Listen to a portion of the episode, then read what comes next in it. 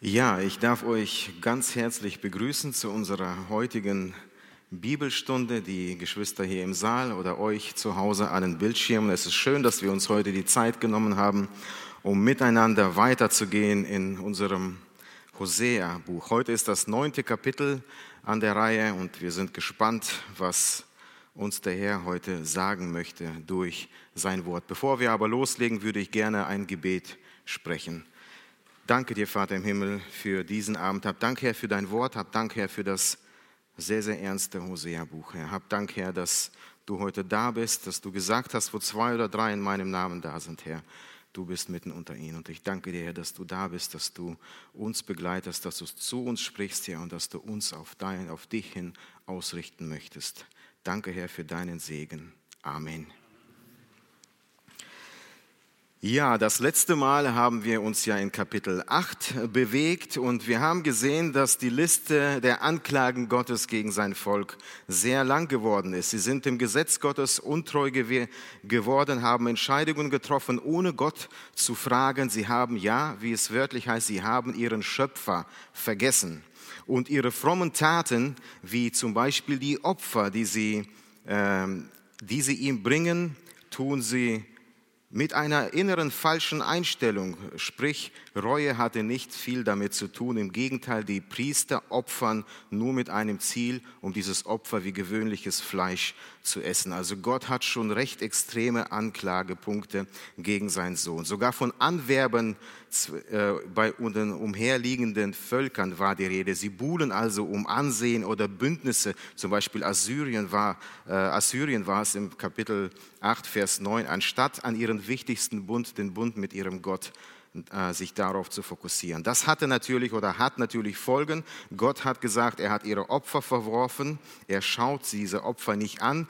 Unter den Völkern, um die sie gebuhlt haben, sollen sie Leid erfahren und der Zorn Gottes ist gegen sein Volk entbrannt. Kapitel 8, Vers 5 haben wir das gelesen. Und es wird angekündigt, dass sie von ihren Feinden auch besiegt werden und in die Fremde ausgeführt, also in die Gefangenschaft geführt werden. In diesem Zusammenhang wurde Ägypten äh, an Ägypten erinnert und der Zustand steht ihnen also wieder bevor weil sie ihren Schöpfer vergessen haben. Heute gehen wir in Kapitel 9 weiter. Da wird die Warnung des Propheten Hosea schon konkreter. Das ruhige Leben, das sie bisher geführt haben, geht dem Ende zu. Und davor warnt er nicht nur, er kündigt hier einiges an, was in ihrem Leben passieren wird. Wir werden uns dieses neunte Kapitel in drei Abschnitte aufteilen und ähm, dann auf diese Weise hier durchgehen. Erstens, der erste ist die Verse 1 bis 7a.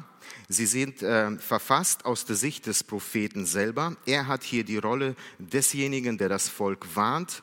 Er sieht das Volk und schlussfolgert daraus, beurteilt also anhand der alten Prophetien, was ihnen bevorsteht. Ja? Dann ab Vers 7, 9, 7b bis Vers 9 sehen wir, wie Israel auf die Warnung des Propheten reagiert. Und ab Vers 10 bis zum Ende des Kapitels sind diesen verfasst aus der Sicht Gottes, wie Gott sein Volk beurteilt, wie er ihnen gegenüber empfindet. Ähm, und ähm, danach am Ende wird das Ganze zusammengefasst. Das ist so der Grund meiner Aufteilung, aber ähm, in alles in allem gibt das ein Gesamtbild des Volkes wieder, was ihnen bevorsteht, wie ihre Zukunft jetzt aussehen wird. Ich habe den Text jetzt nicht in meine PowerPoint eingearbeitet, das heißt, ihr habt jetzt fünf Sekunden Zeit, eure Bibeln zu holen, wenn ihr zu Hause seid. Ihr habt schon alle aufgeschlagen und wir lesen uns die ersten Verse, Hosea 9, Verse 1 bis 7a. Freue dich nicht, Israel, wie die Völker frohlocken denn du bist deinem Gott durch Hurerei untreu geworden, hast gerne Hurenlohn genommen und auf allen, auf allen Korntennen. Tenne und Kelter werden sie nicht nähren und der Most wird sie im Stich lassen.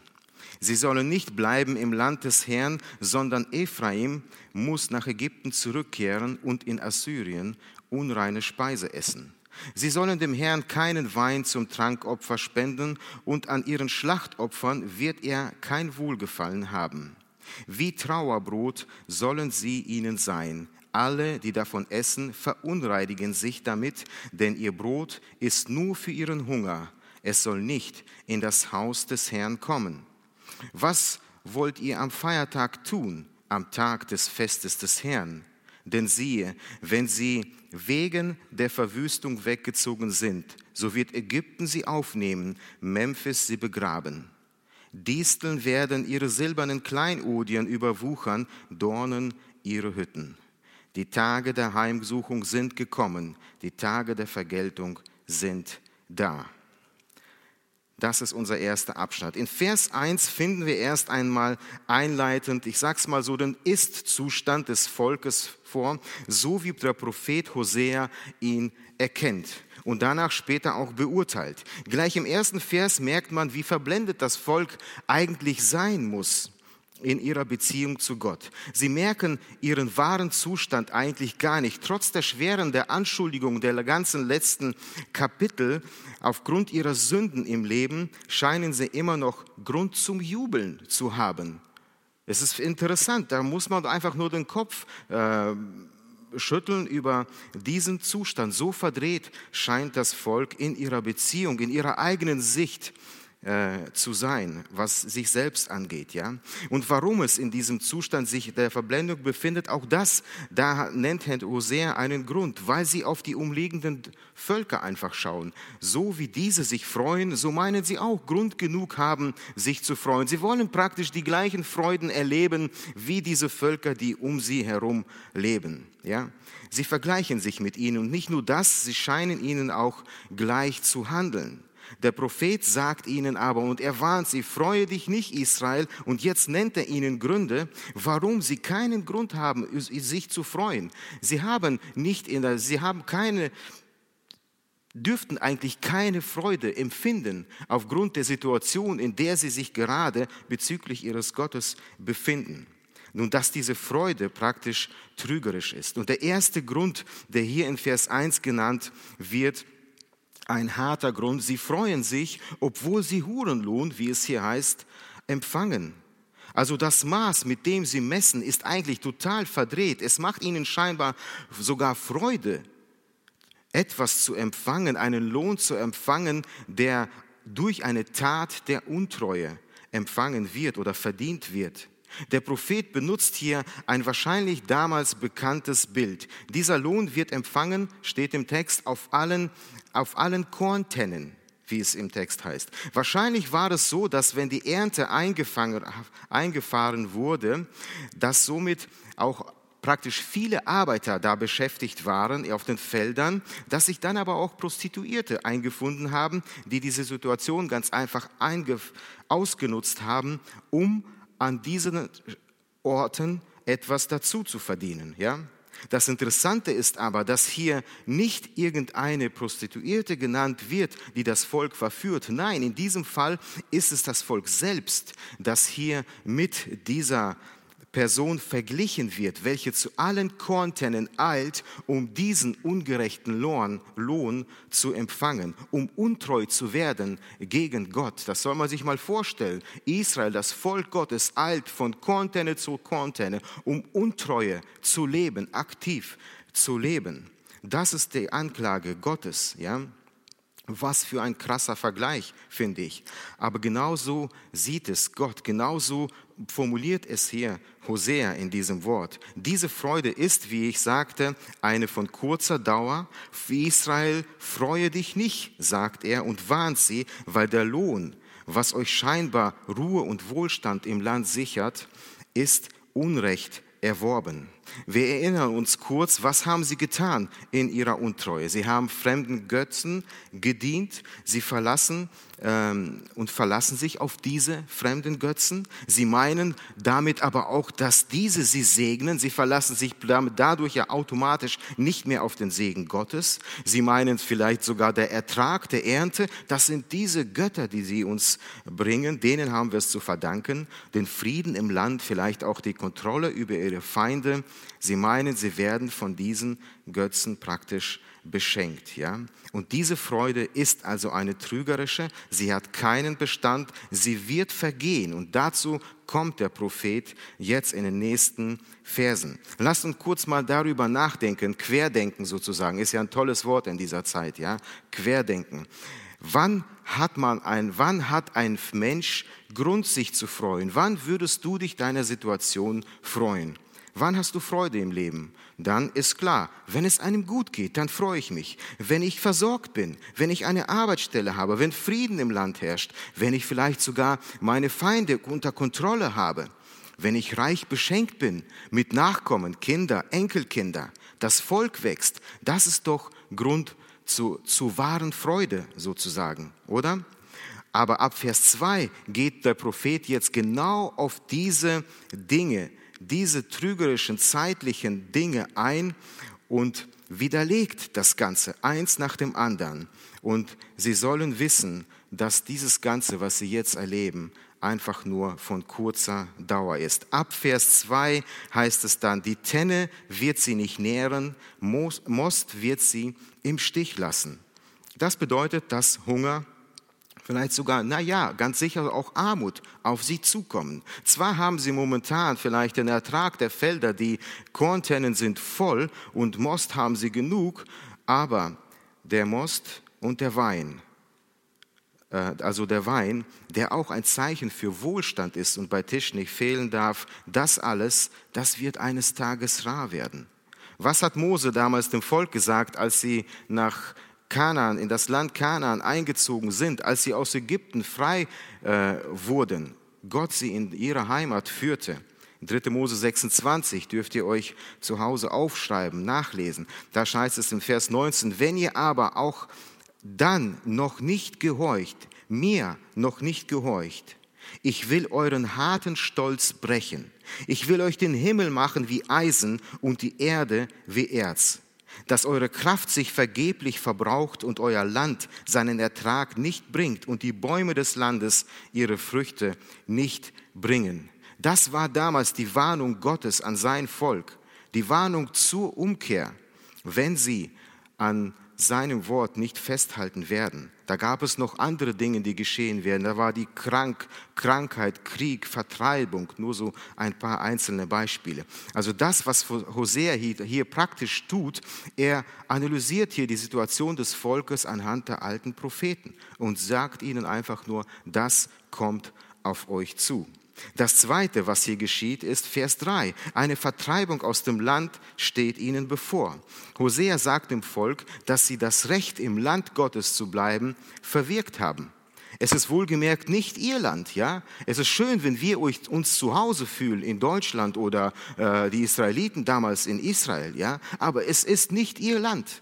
Sie haben kein Bleiberecht in Gottes Land, wird hier gesagt. Gott hat es ihnen gegeben und hier stellen wir fest, dass er in der Lage ist, es ihnen auch wieder zu nehmen und dass er es tun wird und getan hat, wenn wir in die Geschichte dieses Volkes schauen. Sie werden wieder in die Gefangenschaft geführt werden, weil sie dem Gesetz Gottes Wiederum, da muss man immer wieder daran erinnern, weil sie dem Gesetz Gottes untreu geworden sind. Sie sind Gott untreu geworden. Sie sind mit fremden Göttern ausgegangen, haben mit ihnen Hurerei getrieben. Damit wiederholt der Prophet die Worte aus 5. Mose 28. Da heißt es in Vers 68, und der Herr wird dich auf Schiffen nach Ägypten zurückführen.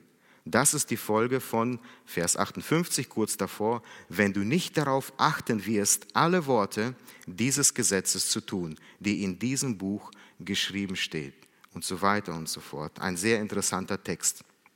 5. Mose 28. Schaut in euch dieses Kapitel auch in den Zusammenhang ruhig mal an. Überhaupt gibt es sehr viele Parallelen zwischen dem 5. Mose 28 und diesem Text, auch dem Text, den wir letztes Mal durchgenommen haben ja, kann man sehr viele Parallelen sehen. Also das, was ihnen bevorsteht, das kann ihnen eigentlich nicht neu sein. Das darf dem Volk Israel nicht neu sein. Wenn sie in die Propheten geschaut hätten, wenn sie die Propheten studiert hätten, wenn sie Priester die Propheten wirklich studiert hätten und sie ihnen präsent wären, dann müssten sie erkennen, welcher Zukunft sie entgegengehen, weil sie das Wort Gottes verlassen haben, dass sich das alles hier erfüllt. Interessant ist hier, dass hier gesagt wird, es muss nach Ägypten zurückkehren und in Assyrien unreine Speise essen. Ich meine, dass Ägypten nur für die bevorstehende Vertreibung oder Verschleppung in die Gefangenschaft nur dafür spricht. Das Wort allein muss eigentlich einen Schauder in diesem Volk ausgelöst haben. Aber der eigentliche Ort der Gefangennahme ist Assyrien. In Kapitel 11, Vers 5 steht, es soll nicht nach dem Land Ägypten zurückkehren, sondern der Assyrer soll ihr König werden. Und in 2. Könige 17, 6 steht, im neunten Jahr des Königs Hoseas, es ist eine Namensgleichheit, ja, der Prophet Hosea hat auch zur Zeit des Königs Hosea seinen Dienst gehabt. Dieser König Hosea musste dem assyrischen König Tribut zahlen und versuchte es zu umgehen, indem er mit Hilfe von Ägypten eine, mit dieser Allianz versuchte, dagegen anzugehen. Und dann heißt es, der König von äh, er eroberte der König von Assyrien Samaria und führte Israel gefangen nach Assyrien. Hier ist die Erfüllung dieser Prophetie äh, zu sehen. Die Tatsache, dass sie in Assyrien aber auch unreine Speise essen werden, zeigt, dass das Volk diese Speisegebote kennt und wohl auch danach lebt.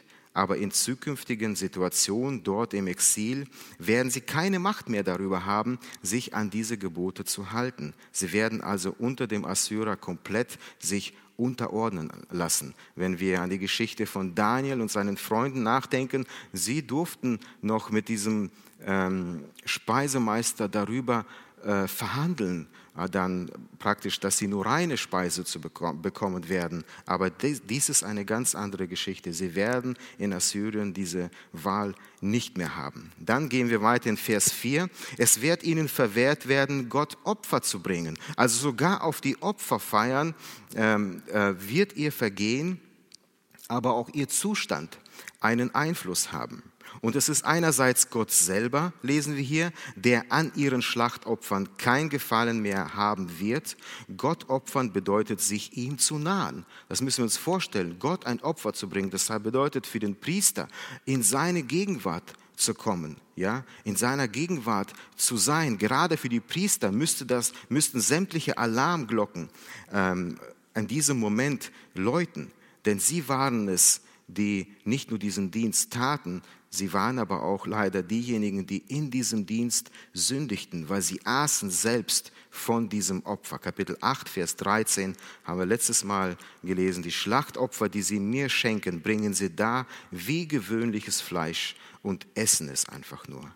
Es werden hier das Trankopfer und das Schlachtopfer erwähnt. Diese, diese Opfer wurden täglich, morgens und abends als ein Rauchopfer äh, dargebracht. 2. Mose 29 ab Vers 40 können wir das nachlesen. Interessant ist hier aber auch der Zusatz, sie werden das Brot wie Trauerbrot essen. Trauerbrot spricht hier für den Zustand, in dem sich das Volk befindet und aufgrund dieses Zustandes sie nicht in der Lage sein werden, ihr äh, Opferbrot in den Tempel zu bringen. Nach den Geboten Gottes für sein Volk nämlich sollten sie ein Zehntel ihres Ertrages, dann heißt es den Leviten, den Fremdlingen, den Witwen und Waisen geben. Also damit wurden, mit diesem Zehntel wurden die Leviten, die sich um den Tempeldienst kümmerten, aber auch die Bedürftigen im Land versorgt. Und dieses Zehnte ist also, es ist geheiligt für den Herrn. Und dabei haben sie aber auch auf etwas ganz Bestimmtes zu achten. Und das lesen wir in 5. Mose 26, Vers 14. Ich habe nichts während der Trauerzeit davon gegessen oder zu einem unreinen Zweck verbraucht. Mag sein, dass hier und da einige Übersetzungen sagen, als ich unrein war und nichts davon für einen Toten gegeben. Warum? Ganz einfach, denn dadurch wird dieses, diese Gabe, dieses Brot kultisch unrein und für den Tempel unbrauchbar. Das bedeutet ganz praktisch, dass wenn in einem Haus Trauer herrscht, also die Person mit einem Toten in Berührung gekommen ist und dann dieses Brot essen oder angefasst hat, es dadurch unrein wurde, also für den Tempeldienst nicht zu gebrauchen. Darauf haben sie als Volk zu achten gehabt. Es wird also in diesem Vers 4 damit ausgesagt, dass viel Todesleid im Volk ähm, erfahren wird. Ja? Das Volk wird Tod zu beklagen haben, dass die Menschen sogar das Brot, das sie sonst in den Tempel bringen würden, nicht dorthin bringen dürfen aufgrund ihrer Trauer, weil sie in Trauer sind, weil sie dieses Leid in ihren Familien erleben. Es wird also damit ein großes, zu einem großen persönlichen Leid. Ähm, es wird angekündigt, dass auch die Familien direkt treffen wird. Und auch der Hunger, der in Vers 2 bereits angekündigt wird, wird hier wieder deutlich, das Brot ist für ihren Hunger. Ja? Dann gehe ich weiter in Vers 5. Was wird dann aus, euren, aus den Feiertagen des Herrn? Die nächste Frage, eine interessante, vielleicht aber auch eine rein rhetorische Frage. Denn wenn sie in die Gefangennahme geführt werden, dann ist es klar, dass die Feiertage des Herrn wie Passa, Pfingsten, Laubhüttenfest, nur um einige zu nennen, ähm, nicht gefeiert werden können, eventuell. Denn die Freiheit dazu werden sie wohl nicht mehr haben können. Sie können ihm also Sie könnten ihm, diesem Propheten, diese Frage gar nicht beantworten. Es kann aber, meine ich, sein, dass diese Frage einen etwas tieferen Sinn hat. Sie, das götzendienerische Volk also, sie mussten damit herausgefordert werden, habe ich das Gefühl. Als Mose zum Beispiel in der Wüste auf dem Berg die Gebote Gottes, diese Gebotes, Gebotstafel bekommen hat und lange nicht zurückgekommen ist, ja, was geschah dann? Aaron baute dem Volk ein goldenes Kalb und er baute ihm einen Altar. Und in 2. Mose 32, 5 sagt er, morgen ist das Fest für den Herrn. Und dann ging am nächsten Tag das große Saufgelage und Fressgelage los. Sie belustigten sich da und opferten diesem Götzen. Vielleicht will Hosea durch diese Frage sie herausfordern, sie darüber nachzudenken. Vielleicht hat er sie gerade an diese Situation erinnern wollen, das, was sie jetzt tun, das ist eigentlich das, das Gleiche. Sie huldigen hier fremden Götzen. Werden sie wirklich erst dann aufwachen, wenn mit ihnen das Gleiche geschieht wie vielleicht damals in der Wüste? Was wird dann aus dem Feiertag des Herrn? Sie hatten darüber nachzudenken. Vers 6 gehen wir weiter. Hier werden drei trügerische Hoffnungen in diesem Vers genannt, die sie, die sie als Volk haben, auf die sie vielleicht jetzt, aber auch in Zukunft eventuell bauen. Was diese Hoffnungen aber wert sind, wird hier deutlich. Wegen der Verwüstung werden einige nach Ägypten fliehen und es wird sie aufnehmen. Hört sich erstmal gut an, aber am Ende wird Memphis, die damalige Hauptstadt, sie begraben. Sie werden dort in der Fremde sterben. Ihr letzter Ruheort wird praktisch ein heidnischer Friedhof sein. Eine traurige Aussicht für einen frommen Israeliten. Disteln werden ihre silberne Kleinode überwuchern. Das, genau sagt er, geschieht mit euren selbstgebastelten, scheinbar kostbaren Götzenbildern aus Kapitel 8, Vers 4. Ein Unkraut wird darüber wachsen, weil sie wertlose, wertlose Gegenstände sind. Und Dornen in ihren Hütten. Das, was heute ihr Zuhause ist, oder vielleicht auch zukünftig in der Fremde, euer Zuhause sein wird, was euch vielleicht auf irgendeine Weise ein, wie eine Sicherheit aussieht.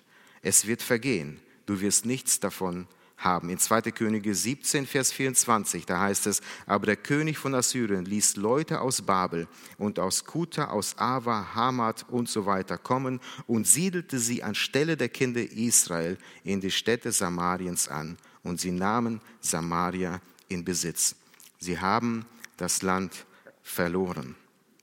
Aber ich denke auch, dass damit auch die Wohnungen in Ägypten, der damalige, der zukünftige hier Zufluchtsort in ihren Fluchtorten damit gemeint sein kann. Einige von ihnen sind wirklich, ich glaube, 200 Jahre später, äh, nach, kurz nach Nebukadnezar, ja, einige sind wirklich nach Ägypten geflohen. Also einige wenige haben wirklich Ägypten wieder als Zuflucht äh, gesucht. So, jetzt gehen wir weiter, so schnell geht es voran. Verse ähm, ab Vers 7b bis 9 sehen wir dann die Reaktion des Volkes auf die Warnung von, äh, vom Propheten. Ja, und ich lese uns die Verse 7, äh, 7 bis 9. Die Tage der Heimsuchung sind gekommen, die Tage der Vergeltung sind da. Israel soll erfahren, ob der Prophet ein Narr ist, ein Narr sei, der Geistmensch, wahnsinnig. Und das um deiner großen Schuld willen, weil du so feindselig bist. Ephraim schaut nach Gesichtern aus neben meinem Gott. Den Propheten sind sie auf allen seinen Wegen Vogelfallen gelegt. Im Haus seines Gottes feindet man ihn an. In tiefe Verderbnis sind sie versunken, wie vor Zeiten in Gebär. Es wird an ihre Missetat, er wird an ihre Missetat gedenken, ihre Sünden wird er strafen.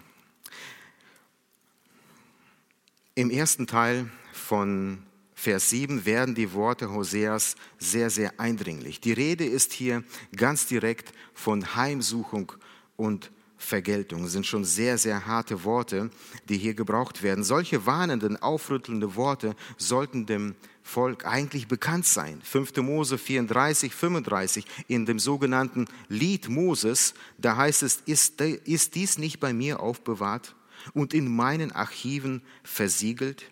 Mein ist die Rache und die Vergeltung zu der Zeit, da ihr Fuß wanken wird. Mose warnt also das Volk, dass Gottes Strafe für Sünde und Untreue kommen wird, wenn sie ihm untreu werden. Hosea 5,9 haben wir gelesen über den Tag der Züchtigung. Letztes Mal in Kapitel 8 lasen wir, dass Gott an ihre Schuld gedenken und ihre Sünde strafen wird. Und heute äh, in 9,9, er wird ihre Missetat gedenken und ihre Sünden wird er strafen. So oft warnt Gott, ähm, werden sie gewarnt davor, dass Gottes Strafe kommen wird. Ich weiß nicht, ähm, was euch für Gedanken kommen bei solchen ernsten Worten. Ist es vielleicht etwas überzogen, dass Gott seinen Propheten hier und an anderer Stelle so krasse Begriffe gebrauchen lässt? Auf der anderen Seite sehen wir auch, dass dieses Volk so unglaublich stumpf auf Gott, auf seine Rede, auf seine Warnungen reagiert hat. Und auch hier erkennen wir, wie sie mit den Worten des Propheten umgegangen sind. Ja, auch wenn man jetzt das einem zu hart erscheint, schauen wir mal, wie sie damit umgehen, mit dem, was der Prophet ihnen zu sagen hat. Obwohl die Tage der Vergeltung da sind, obwohl Israel es erkennen muss und wird, haben sie aufgrund ihrer Sünde, ihrer Leiden, werden sie es vielleicht, vielleicht werden sie es auch schon erleben. Ähm, und hier in den Versen haben sie, steht, wie sie reagiert haben auf den Propheten. Ja, total widersinnig. Ja, sie meinen, er wäre ein Narr. Sie meinen, er wäre ein Wahnsinniger. Sie sind ihm gegenüber feindselig gesinnt.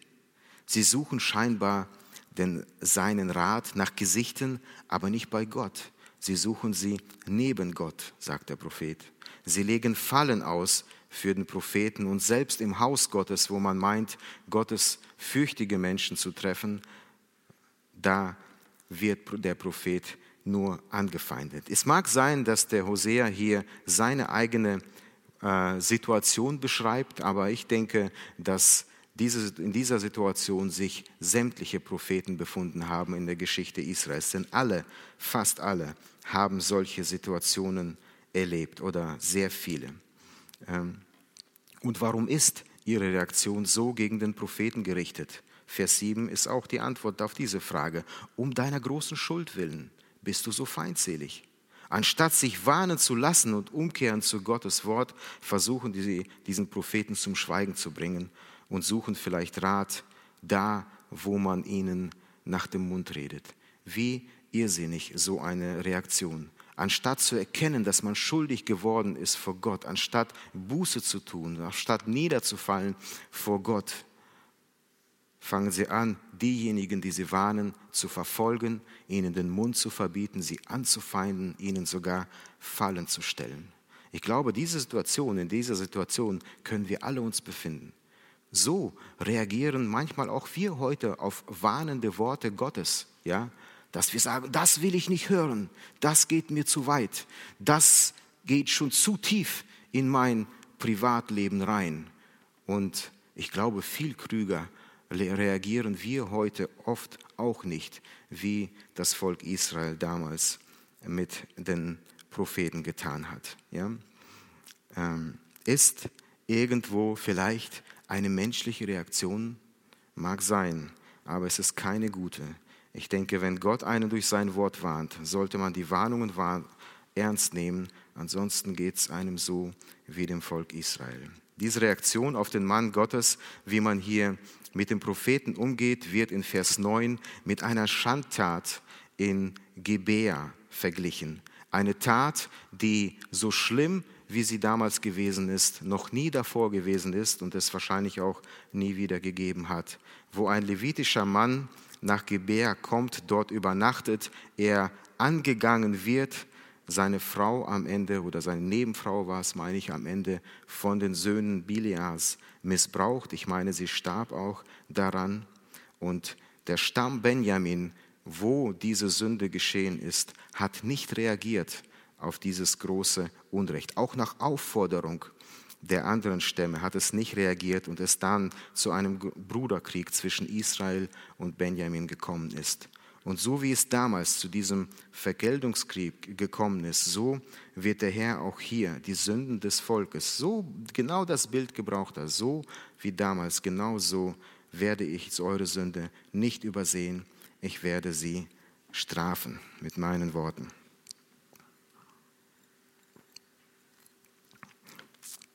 Jetzt gehen wir weiter zu den Versen 10 bis 17. Wir kommen jetzt zu einem Abschnitt, der zu dem letzten Abschnitt für heute, wie ich anfangs gesagt habe.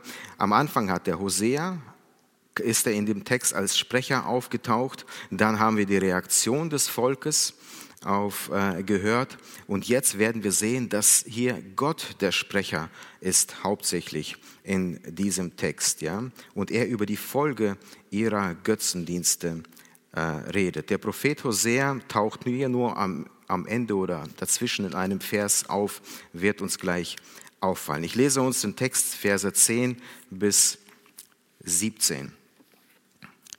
Wie Trauben in der Wüste so fand ich Israel wie eine frühreife Frucht am jungen Feigenbaum, erblickte ich eure Väter.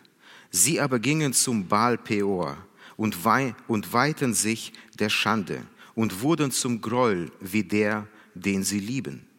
Ephraims Herrlichkeit fliegt wie ein Vogel davon, keine Geburt mehr, keine Schwangerschaft, keine Empfängnis. Ja, wenn sie auch ihre Söhne aufziehen, so mache ich sie doch kinderlos, dass kein Mensch mehr da ist, denn wehe ihnen, wenn ich mich von ihnen abwende.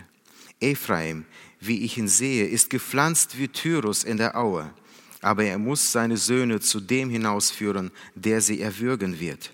Gib ihnen her, was willst du ihnen geben? Gib ihnen einen unfruchtbaren Leib und trockene Brüste. All ihre Bosheit stammt von Gilgal her, so dass ich sie dort zu hassen begann was für Worte, so dass ich sie dort zu hassen begann. Während ihrer schlimmen Handlungen will ich sie aus meinem Haus vertreiben. Ich kann sie nicht mehr lieben. All ihre Fürsten sind abtrünnig. Ephraim ist geschlagen, ihre Wurzel ist verdorrt. Sie bringen keine Frucht. Wenn sie auch Kinder gebären, so werde ich doch ihre Lieblinge töten, die aus ihrem Leib hervorkommen. Mein Gott wird sie verwerfen, weil sie ihm nicht gehorcht haben. Darum müssen sie als Flüchtlinge umherirren in den Heidenvölkern. Götzendienst als Grund für Kinderlosigkeit habe ich mal ganz krass diesen Abschnitt überschrieben. Der Abschnitt beginnt mit einer positiven Aussage, wie das Gott, wie Gott sein Volk fand, als er sich als sie in der Wüste war, ja, wie Trauben in der Wüste und frühreife Feigen. Zwei interessante Bilder haben wir, die bezüglich des Volkes benutzt werden. Ich weiß nicht, ob Trauben in der Wüste überhaupt überlebensfähig sind. Zumindest denke ich, müssten sie in der Gefahr stehen zu vertrocknen wenn, man, wenn sie nicht richtig gepflegt werden. Ein Kaktus ist da viel dankbarer. Ja? Ich glaube, ich würde einen Kaktus durchbringen, aber meine Trauben, die leiden nur im Garten. Ja? Aber gerade das hat Gott an ihnen gesehen. Sie waren wie Trauben in einer trostlosen Gegend. Ja, sie waren ihm, das zeigt uns, wie wertvoll sie ihm gewesen sind. Er sieht Trauben, wie Trauben in der Wüste. Oder frühreife Feigen sind auch nicht gerade das eigentlich, was am nahrhaftesten ist. Wenn du dir aussuchen könntest, ob du frühreife Feigen oder keine Ahnung, diese spätreifen Feigen isst, dann jeder wird diese anderen nehmen, weil die sind lecker. Die frühreifen, da wirst du vielleicht satt von, aber, aber die, die schmecken nicht, ja? Aber diese frühreifen Feigen waren ein Zeichen dafür, dass dieser Baum seinen, seinen Spätfrucht eines Tages bringen wird. Da, wo Jesus den Baum verflucht, weil diese Frühfeigen nicht an ihm gehongen haben, weil er wollte davon essen. Aber sie war nicht da und er hat ihn verflucht, ja, weil er sowieso keine Frucht mehr bringen wird, ja. Gott sieht in diesem in diesem Volk das wie, wie eine frühreife Feige. Er sieht das, was daraus werden könnte. Es wird eines Tages Frucht bringen. Er sieht in eine gute Zukunft mit ihnen. Und ein weiteres, etwas komplizierteres Bild haben wir in Vers 13. Ephraim, wie ich sie sehe, ist gepflanzt wie Tyrus in der Aue. Hier haben wir ein Bild, das eigentlich vielen Auslegern und mir in den letzten Tagen wirklich Kopfzerbrechen bereitet hat. Was ist gemeint mit Tyrus äh, in der Aue? Das ähm, Einzige, was hier einmal ich klar erkan erkennen durfte, ist, dass im Unterschied zum Vers 10 Gott hier in der Gegenwartsform spricht. Da fand er sie in den ersten äh, Versen, er fand sie, aber hier sieht er sie. Also zumindest dieser Unterschied ist hier ähm, von Übersetzung zu Übersetzung variiert es ehrlich gesagt auch, aber es kann sich hier um einen Ist-Zustand des Volkes handeln wie Tyrus in der, in der Aue. Aber zurück zur Frage, was ist mit Tyrus gemeint? Man nimmt an, es könnte ein Gewächs sein, es könnte aber auch eine Stadt sein. Aber die meisten Bibelkommentare sehen darin wahrscheinlich wirklich einen Baum, vielleicht sogar eine Palme. Dann ist damit die positive Sicht Gottes auf Ephraim gemeint. So wie die Beziehung einst begann, halten wir hier erstmal so viel fest. Ja? Wie eine, wie eine Palme in einer, auf der Aue sozusagen. Ja? Und jetzt kommt in, in beiden Fällen das große Aber Gottes. Obwohl sie in seinen Augen etwas Besonderes waren, ja, sind sie, was ihre Beziehung Gott gegenüber angeht, ganz anders aufgetreten. Sie haben sich oft von heidnischen Völkern, die sie umgaben, nicht unterschieden. Das wird Ihnen mit einigen Ereignissen jetzt hier im Text mitgeteilt. In Vers 9 hatten wir schon den Ort Geber genannt. Ja? Hier in diesem Abschnitt sehen wir Baal Peor, das ist ein Götze, dem sie dienten, und Gilgal, der Ort, wo Unrecht begann, begangen wurde. Vers 15. Was geschah dabei? In 4. Mose 25 lesen wir, und Israel begab sich unter das Joch des Baal Peor da entbrannte der Zorn des Herrn über Israel. Ja? Obwohl sie von ihm auserwählt wurden, er sie aus Ägypten herausgeführt hat, haben sie nichts Besseres zu tun gehabt, als sich an diesen Baal Peor zu hängen.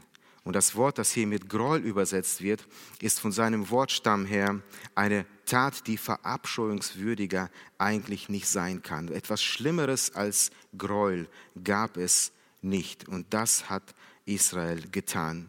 Und Gilgal, Vers 15, wurde uns schon in Kapitel 4, ich meine, Michi hat das damals ähm, durchgenommen, das Kapitel, kennen wir auch schon 4, Vers 15 genannt. Juda wird darin gewarnt, nicht wie Israel sich durch Hurerei zu versündigen. Geh nicht nach Gilgal. Auch Amos nennt diesen Ort in 4,4 als einen Ort, wo das Volk sündigt. Also Gilgal war der Ort der Bosheit, wie es hier heißt, der Ort, der die Beziehung zu Gott kaputt machte, wo Gott sie zu hassen begann. Was für eine krasse Aussage.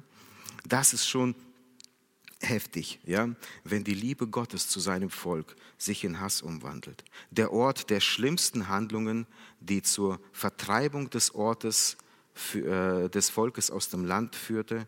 Und dieser Ort offenbart, alle Fürsten sind Abtrünnige. Es ist ein heftiges Urteil Gottes, gleichzeitig aber auch eine Gerichtsandrohung. Die Folgen, ähm, die auf sie zukommen werden, werden jetzt konkretisiert. Im elften Vers haben wir ein weiteres Bild, die Herrlichkeit Israels. Andere Übersetzungen sagen das, äh, benennen das mit Ehre oder die Volksmenge Israels. Dieser Zustand, der gleich beschrieben wird, kann das Volk nicht aufhalten. Ja, das, was jetzt passiert. Es ist wie ein Vogel, der, den man nicht halten kann. Wenn er fliegt, dann fliegt er, kann man nur hinterher schauen. Aus diesem Zusammenhang erkennen wir aber, was Gott meint. Ja, es wird keine Geburt mehr sein, es wird keine Schwangerschaft, keine Empfängnis. In Vers 12, selbst wenn sie ihre Söhne aufziehen, so mache ich sie kinderlos. Wehe ihnen. Es geht hier um ihre Nachkommen, um die Zukunft des Volkes. Nachkommen sind immer mit dem Segen Gottes verbunden. Und wenn Gott seinen Segen von einem Volk nimmt, dann fehlt es hier an, sogar an Nachkommen, am wichtigsten. Das Volk ist also praktisch vom Aussterben bedroht. Hier geschieht es bewusst, dass Gott sie daran erinnert, dass sie von ihm auch, was das angeht, abhängig sind. Und wie weit er geht, gehen kann, sagt er ihnen auch, bis kein Mensch mehr da ist. Also einmal die Verse 11 und 12 ist es das gottlose Handeln, das als Folge der Kinderlosigkeit, ähm, der, der Kinderlosigkeit werden kann. Und im 13. Vers sehen wir auch, dass, dass sie selbst die Verantwortung dafür haben, dass ihre Kinder sterben werden. Es, er, er muss seine Söhne zu dem hinausführen, der sie erwürgen wird. Hier wird explizit Söhne genannt, dann wird es sich wahrscheinlich um einen Krieg handeln, in dem das Volk sich selbst hineinmanövriert. In einer interessanten Auslegung, die ich äh, gefunden habe, wird das Wort Tyrus, jetzt mache ich es kompliziert, aber ich glaube, das ist das letzte Komplizierte, was ich sage. Da wird das Wort Tyrus auf eine ganz interessante Art und Weise erklärt. Nicht mit ähm, einem Baum praktisch, ja. Es muss nicht zwangsläufig ein Baum sein. Es kann auch ein Zustand, ein Zustand des Streites gemeint sein, der einen Zustand des Streitens beschreibt. Ich fand dich also im Streit auf der Aue, auf der Aue. Und die Tatsache ist ja wirklich, dass sich das Volk immer wieder im Streit nicht nur mit seinen Brüdern, sondern auch mit seinen heidnischen Nachbarn befand. Und dass solche Streitigkeiten immer wieder zu Kriegen geführt, geführt haben. Das würde wahrscheinlich den Zusammenhang des Verses eventuell verständlicher machen, denn wenn Tyrus ein Baum in der Aue ist, der seine Söhne in den Krieg führt, ist vielleicht schwierig zu erkennen, äh, zu erklären. Auch wenn Tyrus eine Stadt ist, dann eine Stadt wird aber nicht gepflanzt. Aber wenn es einen Zustand des Streitens beschreibt, das hat etwas mit ähm, ganz komplizierten Wortstellungen zu tun. Ich habe versucht, das zu verstehen. Es klingt interessant, aber ich gebe das jetzt mal nicht so wieder. Aber es kann wirklich auch hier an dieser Stelle bedeuten, dass es den Zustand des Streitens, in dem sich das Volk befindet, äh, ja, beschreibt. Und aufgrund dessen wird es in den Krieg hineingetrieben, wo deine Söhne dann umkommen. So, ich muss langsam abrunden, sehe ich, ja, gerade. Im 17. Vers fasst der Prophet die Situation des Volkes zusammen.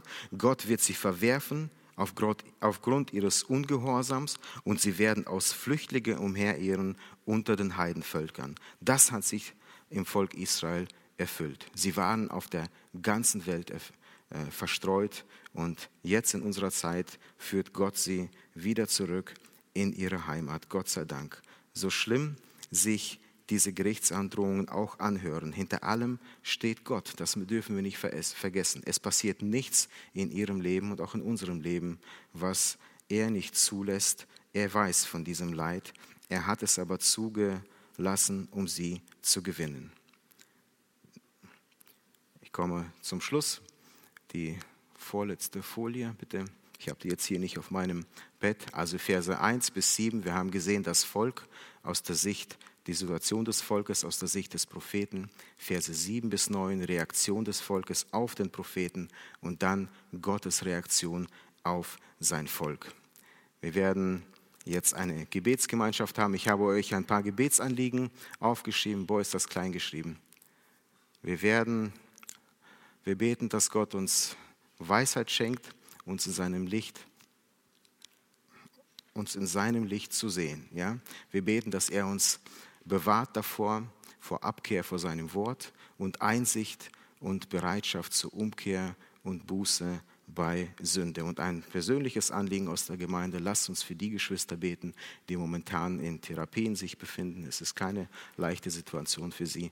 Lasst uns für sie beten. Ich verabschiede mich damit von euch, die an den Bildschirmen sitzt. Habt ihr jetzt zu Hause bitte auch eine Gebetsgemeinschaft. Wir werden hier gleich auch, auch eine Gebetsgemeinschaft haben.